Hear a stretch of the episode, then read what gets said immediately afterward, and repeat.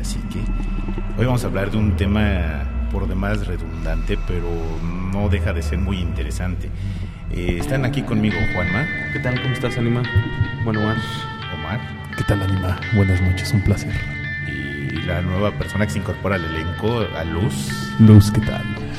Hola, buenas noches chicos, muchas gracias por la invitación.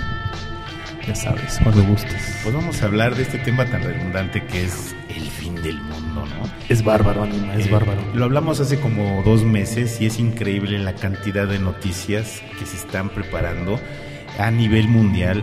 Hay informa- inclusive información donde están terapeando a la gente para que no se suicide ese día, porque hay mucha Sí. gente que quiere suicidarse antes de, de que termine.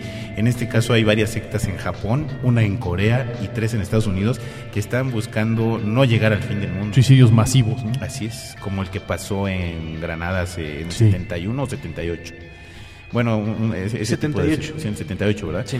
En donde Tremendo. fue un murieron 957 Sí. personas en un acto totalmente bárbaro e increíble de cómo puede ser la sugestión de, de una persona hacia muchas. Y pues vaya, están mandando este tipo de información. Hay teorías en donde, pues vaya, nos dicen que son extraterrestres, un exoplaneta, eh, nos dicen, ah, bueno, viene un rayo de, de luz Sí. que va a atravesar el universo y va a rodear inclusive la, la Tierra, etcétera, etcétera, tormentas solares, vaya, hay una infinidad de cosas que pudieran ser el, el- el inicio del fin del mundo. Así es, Anima. Y mira, yo creo que para no caer en el cliché, no vamos a hablar de la profecía maya, no vamos a comentar la profecía maya.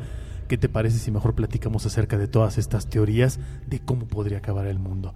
Y Este- tal vez la... Y, la- y lo que se necesita para poderlo sobrevivir. ¿no? Bueno, está interesante eso. Lo más divertido es que lo único que se necesita para acabar con el mundo es a los seres humanos. Así es. Sí. O sea, no necesita pasar nada externo, simplemente con el caos. Sí. Y el miedo que está anarquía sucediendo que ahorita, lo pueden terminar justamente en esas 72 horas. No Y- necesitan otra cosa. Y de hecho, Luz, esa es una de las teorías del fin del mundo, que va a existir una autodestrucción por parte de la raza humana con las guerras, con la anarquía, y va a haber una, una pérdida, una decadencia del poder. Esa es una de las teorías que se comentan acerca del fin del mundo y que se necesitaría para sobrevivir a esa anarquía, Juanma. ¿Qué Pertenecer a un grupo Algún como los tipo de grupo. Illuminati, Grupo selecto, ¿no? Un grupo selecto donde Como los francmasones o, o los parecidos. Sí, claro. etcétera. Que, que fíjate, estaba yo hace un tiempo viendo un especial sobre la independencia de América Latina y resulta ser que se le debe a los masones. Claro. la mayoría. La, la, la, la independencia de toda la América Latina o la mayor Bueno, parte se le debe a los masones. Imagínate el poder que tiene esta gente. incluso la, la, la lucha también independentista De por parte de los. Estados Unidos y la guerra civil que se da en los Estados Unidos También. entre el norte y el sur también se debe a movimientos de, de grupos como los masones y los Illuminati. Ahora, fíjate. Grupos de poder. punto. Grupos grupos de de poder, poder, que todavía siguen en el poder.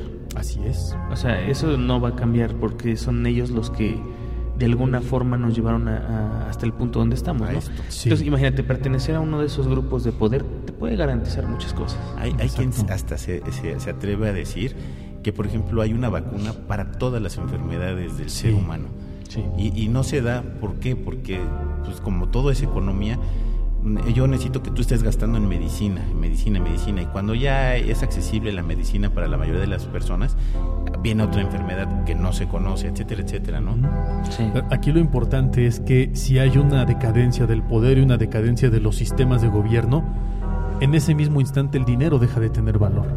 En ese mismo instante la moneda deja de existir. Entonces se habla de un regreso a la época del oscurantismo en la humanidad, un, un regreso incluso a la época de las cavernas, ¿no? en donde la gente deja de vivir en las ciudades o deja de vivir eh, de los servicios que te otorgaba un gobierno y empiezas Y a buscar esa vida ser natural. autos- autosuficiente. Exacto, esa es una de las teorías más interesantes. Y ahorita que comentabas lo de los Illuminati, Anima, tú sabes mucho de esto, también se habla de que los Illuminati son reptilianos, seres extraterrestres. Y ahí viene otra teoría del fin del O- mundo. Otra teoría, otra teoría de, de- de- de- de estos reptilianos que en donde supuestamente hay dos, unos del universo y otros que viven en este planeta, ¿no? Que Sí. son, son reptiles que evolucionaron y, y otra que pues son de, de, de otra parte de- del universo, ¿no? Los que viven aquí pues van a reclamar su, su estadía en el Claro. planeta, ¿no? Eso Eh, es, es sí, algo sí, fuerte. Porque Algo interesante. Imagínate, si, si estamos hablando de reptilianos internos, bueno, lo más seguro es que salieran de sus madrigueras, donde quiera que estén, y trataran de iniciar una revolución interna en la cual probablemente como, como sociedad tendríamos armas para defendernos, ¿no? Cuando Contando son con armas Estados Unidos, y son obviamente. armas que obviamente son parte de ellos porque los reptilianos están en el poder. Claro. Exactamente, o sea, si es eso, ¿qué sentido tiene una guerra civil si los que van a tener el poder son ellos? Es, Es que, que el punto es que es la guerra contra los reptilianos del espacio Del exterior, espacio. que son los, los originales o los verdaderos Sí. dueños del planeta. Se supone que Y ellos los que nos sembraron a nosotros. Nos sembraron como experimento para que nosotros fuésemos. Por eso se habla de que al principio el ser humano únicamente sabía recolectar y buscar eh, objetos como minerales y demás para, para recolectarlos. Pero cometieron el error de darnos libre albedrío, lo cual generó que el ser humano evolucionara en una raza a la que incluso ellos mismos ya le temen, ¿no? Por la capacidad de supervivencia y la capacidad de adaptación, adaptación. que tiene tan grande la humanidad. Ahora fíjate qué tan, tan cierto puede ser que se habla que en el lado eh, oscuro de la luna hay una base militar eh, que no es de nosotros. O sea, es, es, de nosotros no. y de algunas otras eh, razas eh, que- del espacio que están eh, protegiendo este mundo de esa invasión. Entonces imagínate, ya tenemos la tecnología desde quién sabe hace cuántos años para poder defendernos de un ataque extraterrestre, o al menos creemos que la Desde tenemos. 1963. Imagínate. Wow. Ahorita, si llegase una nave extraterrestre y se alcanzara a detectar, se le podría disparar La desde la luna. Ahora, Bueno, ¿cuántos eh, lugares? Eso, es- eso esperamos. Sí, ahora fíjate, ¿cuántos lugares en este mundo tienen bombas nucleares? Ah, todo y proyectiles eh, intercontinentales. Si es un proyectil intercontinental, bien puede salir de la atmósfera. Entonces, estamos preparados para eso. Y si eso no vin- viniera, ¿por qué se hizo? Es- exactamente, o sea, ¿por qué el temor? ¿Por qué el miedo, no? Ahora, los reptilianos que viven aquí en la Tierra, el, el única, supuestamente el enojo que tienen es que como nosotros fuimos modificados genéticamente a través de años, eh, eh, nos hemos adaptado a, a situaciones que hemos estado brincando pasos de la evolución que ellos no tuvieron, que tuvieron que enfrentar con una evolución, vamos a entre comillarlo, normal. Nosotros hemos brincado pasos de evolución bastante drásticos que inclusive, te digo, tenemos una tecnología que no se esperaba que tuviéramos hace un siglo. Sí. Es correcto. Y, y además, en este mismo sentir de la invasión extraterrestre, se habla también de, eh, bueno, o de amenazas extraterrestres, se habla también de la llegada de un cuerpo celeste. Se habla de un meteorito, pero últimamente ha cobrado mucha fuerza el fenómeno del famoso planeta X o Nibiru, que es ese planeta que se supone que pertenece al sistema solar externo, que está incluso más allá del cinturón de Kerr, pero que eh, durante un cierto periodo de cada 3.600 años aproximadamente, Que apenas acerca- descubrimos, que apenas descubrimos, este, en el 2010. exacto, se acerca mucho al- al- a la órbita de la Tierra, bueno, pasa muy cerca del Sol y se acerca mucho a la órbita de la Tierra. E incluso hay muchos videos, fotografías y demás en donde afirman que se puede ver desde la Antártida en una estación de, de observación que se tiene colocada allá. Y se puede observar desde países nórdicos, ¿no? Hablamos de Rusia, Noruega, Islandia, Groenlandia, eh, países muy al norte del, del- del planeta. O sea, en, en cualquiera de los dos ejes se puede alcanzar a ver en ciertas épocas del año o en ciertos Ajá. momentos. Sí, los del norte en primavera y los del sur en invierno. Así es. Se, se especula que este planeta X o planeta Nibiru, al que también se le ha llamado Ajenjo, de acuerdo a, a ciertos escritos como los rollos del Mar Muerto, eh, va a acercarse a la Tierra y va a provocar una, desestabiliza- una desestabilidad o una inestabilidad, por así decirlo, en lo que son las capas terrestres, en las capas tectóni- tectónicas, y va a afectar eh, la cercanía de la Luna con la Tierra porque la va a atraer por tener una, una gravedad más fuerte. Al alejarse la Luna se supone que va a provocar un movimiento en la marea y esta marea va a cambiar y va a, a descontrolarse, va a provocar inundaciones, maremotos, va a haber terremotos, erupciones Y ya volcánicas. comenzamos. O sea, es, es una locura, ¿no? Mi duda es, ¿a qué le tememos más? ¿A lo que desconocemos o a lo que creemos conocer? Yo creo que a las dos cosas ya. A estas alturas Sí, del, partido alturas. ya a ambas, ¿no? Digo, sabemos que fenómenos naturales pueden destruir la Tierra. Se habla de que, por ejemplo, Yellowstone que es un megavolcán y eso está comprobado ya científicamente. Todo el parque de Yellowstone es un volcán gigante. Está eh, acumulando más y más energía que en los últimos mil años. En los últimos 100 años ha acumulado más energía que en el último millón de años. Entonces, lo que temen los científicos es una mega erupción provocada por esta, esta inestabilidad con la Luna y con otro planeta. ¿no? Y, y- esa pregunta que dices es muy interesante. Claro. Pero yo siento que la respuesta es, mientras más conocemos, Más temor tenemos, porque nuestro pecado, así es, Sí. nuestro pecado es saber demasiado. O creer que sabemos demasiado. Eh, exactamente. Porque a veces y que es podemos eso. controlarlo.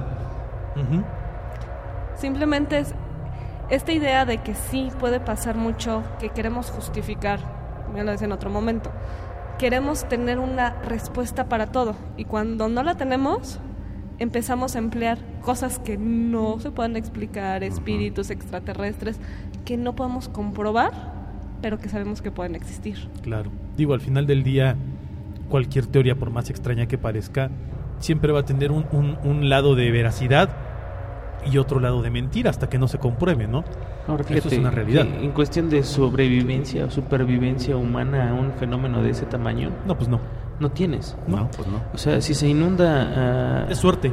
Si se inunda eh, el, el mundo, pues eh, suben los niveles de, del mar y demás. Una tercera parte de lo que conocemos como tierra Sí, firme sí. se va a ir abajo del agua. Entonces, Ahí ¿qué es lo que te queda? Pues buscar lugares altos. Y La Ciudad de México. la Ciudad de México está además rodeada por, por Pues sí. montañas, y demás. altísimas. Pero tenemos la debilidad de los, Los de los terremotos. Eh, Terremotos, Exactamente. los volcanes. ¿qué Nos podemos ir a vivir a Xochimilco. Es Ahí que- hay terremotos, ahí no hay edificios Ahora, altos. eso en cuanto a, a que se inundara. De terremotos, si son los terremotos como esperan que sean, No, no nada. tienes, no, no tienes dónde Nada. esconderte. No. Esa, esa parte de que en las faldas de los cerros no se siente. No, no, no, se siente igual no, en todos lados. no, probable- probablemente un terremoto normal, no se sienta. Pero los terremotos que podrían suceder por la, proxima, la proximidad de este exoplaneta se van a sentir completitos, porque no es que se sacude un pedacito de la Tierra, no es una capa No. tectónica, es la Tierra completa la que se va a mover porque es una atracción la que está sufriendo. Serían terremotos que jamás en la vida Sí. hemos sentido Y- aquí. Y, además, Juanma, aunado a esto se habla de el cambio de, del eje de la Tierra. Y de los polos. De los polos, La inversión de de los los polos. polos. Bueno, de hecho, los polos ahorita están invertidos, ¿no? Actualmente mucha gente no lo sabe, pero el polo norte no es el polo norte. Magnéticamente el polo norte es el sur y el polo, sur, es el norte. Magnéticamente la Tierra ya está invertida y eso tiene miles eh, de millones de años. No, pero es que Pero- ahorita lo que está pasando es que se está reinvirtiendo de regreso. Exactamente, que es eso, un problema eso es, un- es una situación natural en los planetas, pero se habla además de estos terremotos que se provocarían nuevamente por el movimiento de la Tierra y el cambio de eje, una nueva era glacial. Otro escenario más del fin del mundo. Eh, aquí hay otro escenario que está bastante interesante, porque este, eh, eh, hablando de los tres días de oscuridad, eh, es un relato supuestamente real de la NASA. Eh, yo no lo he tenido oportunidad de ver, pero es una nota que me llegó, que el 21 de diciembre la Tierra entrará en un anillo llamado el cinturón fotónico, que ese es famoso este rayo fotónico, ¿no? Que va a entrar a la una de la mañana en Uruguay, a las 12 de la mañana en Argentina, Chile, a las 10 de la noche en Perú, eh, a las 9 de la noche en México. No estamos diciendo que así va a suceder, porque No. lógicamente nadie sabe absolutamente nada, ¿no? Lo interesante es que dice donde se apagará por completo nuestro planeta, durará tres días en oscuridad. La NASA lo confirmó el 4 de diciembre del 2012. Se dice que cuando quede por completo oscuro se sentirá mucho frío, ya que no veremos el sol y, no habrá ni siquiera destellos de luz. No pasará nada, es un fenómeno extraordinario que sucede cada 11.000 años. Se recomienda permanecer en las casas, ya que la energía no funcionará ni los aparatos eléctricos. Estábamos mencionando cómo cuidarnos, ¿no? A esto era lo que el calendario maya se refería. Y esto va aunado a ese famoso mensaje que se filtró por parte de la NASA, en donde le decía a sus empleados de más alto nivel jerárquico acerca de preparar sus, do- sus domicilios y preparar sus, a sus familias Sus y sus documentos para una prever una, una situación de contingencia de nivel global. Esto pasó hace como unos tres años y fue a escala de cinco minutos en donde las Sí. comunicaciones de celulares, internet, etcétera, etcétera, se apagaron con una tormenta solar que hubo hace, fue hace como tres años Sí. y, y que redituó en pérdidas para las compañías telefónicas que tuvieron que reponer ese tiempo, ¿no? De Eh, hecho, bueno, en, estas, en estas fechas, Anima, ha habido algunas tormentas solares que sí han afectado a las telecomunicaciones en el mundo.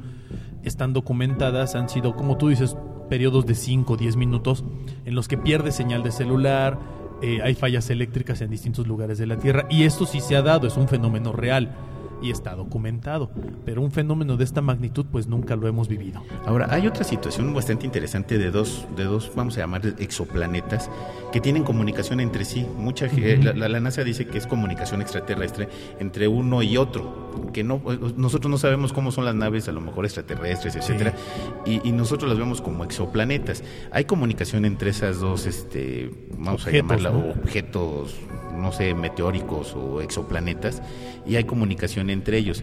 Lo interesante es que la NASA te suelta la información y luego la busca tapar. Pasó con Google que tapó este, estos dos exoplanetas, tapó el, el este, Nibiru y dices, bueno, entonces ¿para qué lo tapan? Y al rato lo vuelven a destapar, ¿no? Y como tú dices, les ponen unos parches bastante espantosos que lo que hacen es que haya más notoriedad en, el aspecto, ¿no?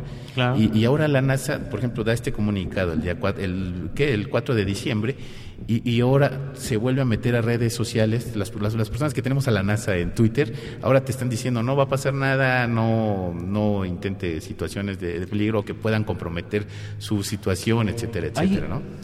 Hay en diversos lugares del mundo y algún día espero que tengamos la oportunidad de hablar de ello. Hay búnkers y ciudades enteras que están cercadas por el ejército, no a, nivel del piso, independientemente de las subterráneas. Hay ciudades completas a, nivel de, piso. El, el, aeropuerto de, de este de Colorado, de Denver. El de Colorado. El aeropuerto de Denver que está comprobado que es un búnker todo por, por la, parte de abajo, tiene eh, kilómetros y kilómetros de construcciones, que ya platicábamos en alguna ocasión ligeramente del famoso aeropuerto de Denver en Colorado, y que pues nadie se explica por qué se construyó por qué se tardaron tanto en construirlo y por qué utilizaron seis veces más el presupuesto de lo que se utilizó y seis veces más el material y sacaron seis veces más tierra de la que tendrían que haber sacado para construir el aeropuerto. Y en, los, perdón.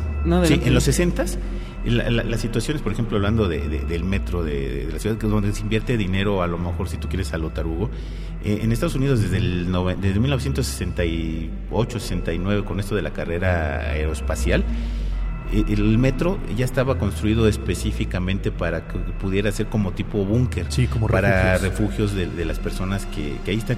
Por ejemplo, aquí me queda muy claro, por ejemplo, la línea 12 es bastante profunda, la línea esta de Barranca del Muerto es muy profunda, ¿no? Que bien pudiera ser un búnker hasta inclusive atómico, porque está muy profundo y entonces no llega la radiación. No, y además está construida de una forma en la que soporte eh, y explosiones en la parte de afuera. Y movimientos terrestres. Movimientos Ahora, algo que sí es muy cierto, en el metro, por ejemplo, los temblores no se sienten. Pero sí se inunda. Se inundan, pero, pero ahorita ya tienen un sistema en el que si empieza a entrar agua, automáticamente lo desagua. Sí, o sea, ¿por qué está esto, ¿por qué está esto preparado? ¿Por qué se construyen estos lugares? ¿Por qué hay ciudades subterráneas? ¿Por qué ¿Por qué están haciendo todo esto? ¿Y quién lo está haciendo? En Rusia hay también. En Rusia. Entonces, Corea, China. Si, si estamos pensando en, alguna catástrofe, es porque ellos tenían tal vez una, una de dos cosas. O la certeza de que esto iba a pasar o que va a pasar, o una paranoia enorme y prefirieron prevenirse. Así es. Digo, yo lo único que podría comentar es que no se dejen llevar por todo lo que escuchen o lo que lean eh, no caigan en pánicos innecesarios como lo comentamos. Esto es mero entretenimiento. Así es. Es información que nos llega y que, y que les comentamos pues de primera mano. Pero vaya, no tenemos nada, nada comprado, eso es seguro. Y, el fin del mundo puede llegar falsas en algún momento o puede jamás llegar. Eso es una sí, y ahora también tengan mucho cuidado con las compras de pánico en supermercados, todo este tipo de cosas. Lejos de hacerse un bien, sí. le hacen un mal a todo mundo. Exactamente. Simplemente tener lo necesario, lo suficiente para tres días, que serían los tres días que no va a haber luz y que no va a haber supermercados y demás. Y con eso es más que suficiente. Así o sea, no es necesario tener, no sé si, si han visto gente que de repente lleva muchísimas cosas y es gente que vive sola. Y eso ya está pasando ahorita. Sí. Entonces se están preparando para algo que muy probablemente no va a venir. Claro. Digo, siempre hay que estar prevenidos más en una ciudad como la que vivimos, con movimientos telúricos constantes y demás. la gente siempre debe tener agua, este, alimentos enlatados, medicamentos papeles a la y los documentos siempre guardados a la mano, lámparas, radios de pilas, lo que siempre hemos comentado. Entonces, no caer en pánico. Bueno, se acabó el programa. Muchas gracias, este Luz, Muchas gracias. De nuevo, chicos. Juanma, Gracias a ustedes y gracias a Bernardo de aquel lado. gracias a Bernie, eh, Omar. Anima, muchas gracias por escucharnos. A todos aquellos que nos siguen, recuerden que estamos en iTunes para que nos puedan descargar. Y también Facebook. en Facebook, en Y en Autopsia de la Facebook. Psique. Bueno, yo fui su amigo el ánima de Coyoacán. Muy buenas noches y esto fue Autopsia de la Psique.